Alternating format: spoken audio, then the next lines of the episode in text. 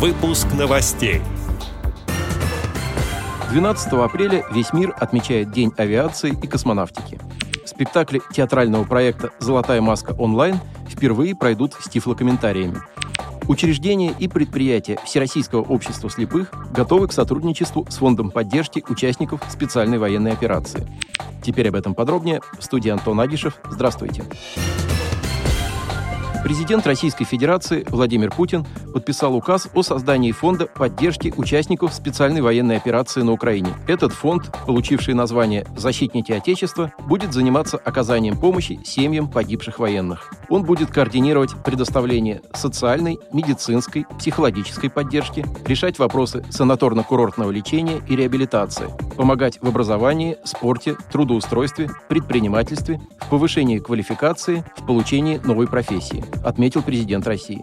В указе говорится, что деятельность фонда будет направлена на помощь ветеранам боевых действий, принимавших участие в СВО на территории ДНР, ЛНР и Украины с 24 февраля 2022 года и в Запорожской и Херсонской областях с 30 сентября 2022 года. Отмечается, что на помощь также могут претендовать люди, принимавшие участие в боевых действиях в составе вооруженных сил ДНР, народной милиции ЛНР, воинских формирований и органов ДНР и ЛНР, начиная с 11 мая 2014 года. Поддержка будет оказана и членам семей, погибших при выполнении боевых задач или скончавшихся после увольнения с военной службы вследствие увечий или заболеваний, полученных в ходе СВО. Все они смогут претендовать на получение услуг медицинской реабилитации, паллиативной помощи и содействия в трудоустройстве.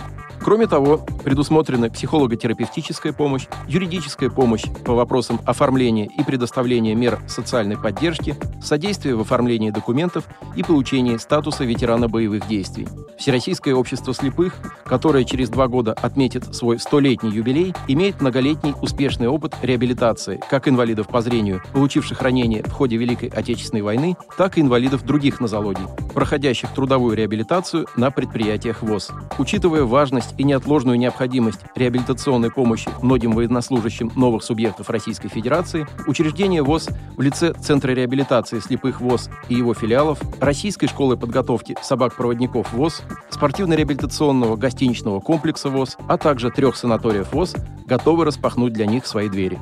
На сегодняшний день многие члены ВОЗ из новообразованных субъектов нашей страны уже проходят социокультурную реабилитацию на базе учреждений ВОЗ в рамках социального проекта «Образовательный физкультурно-оздоровительный марафон в нашей дружбе и единстве сила». Его финалом станет заключительный реабилитационно-оздоровительный фестиваль «Твердость духа нас объединила», который будет проведен на базе санатория ВОЗ «Солнечный берег» в городе Геленджике в мае этого года. Общее количество участников проекта составит 145 человек. В настоящее время в российских регионах разрабатываются меры социальной поддержки для участников СВО. В частности, в Краснодарском крае планируется предоставление сертификатов на санаторно-курортное лечение добровольцам и мобилизованным от Краснодарского края, а также членам их семей. Санатории ВОЗ готовы принять указанную категорию граждан по данным сертификатам. 12 апреля весь мир отмечает День авиации и космонавтики, памятную дату, посвященную первому полету человека в космос. Ровно 62 года назад советский космонавт Юрий Гагарин совершил первый в истории полет в космос. Ракета-носитель вывела на орбиту корабль «Восток-1», который выполнил один оборот вокруг Земли. На 108-й минуте полет был завершен. Посадка прошла в Саратовской области. Подвиг Гагарина вдохновил миллионы людей. Он стал кумиром для нескольких поколений, а его знаменитое «Поехали» облетело всю планету. Традиционно в День космонавтики запланированы различные мероприятия во всех регионах страны. Космический диктант, флешмобы, выставки и лекции. С праздником всех россиян поздравил наш экипаж, который сейчас несет вахту на МКС.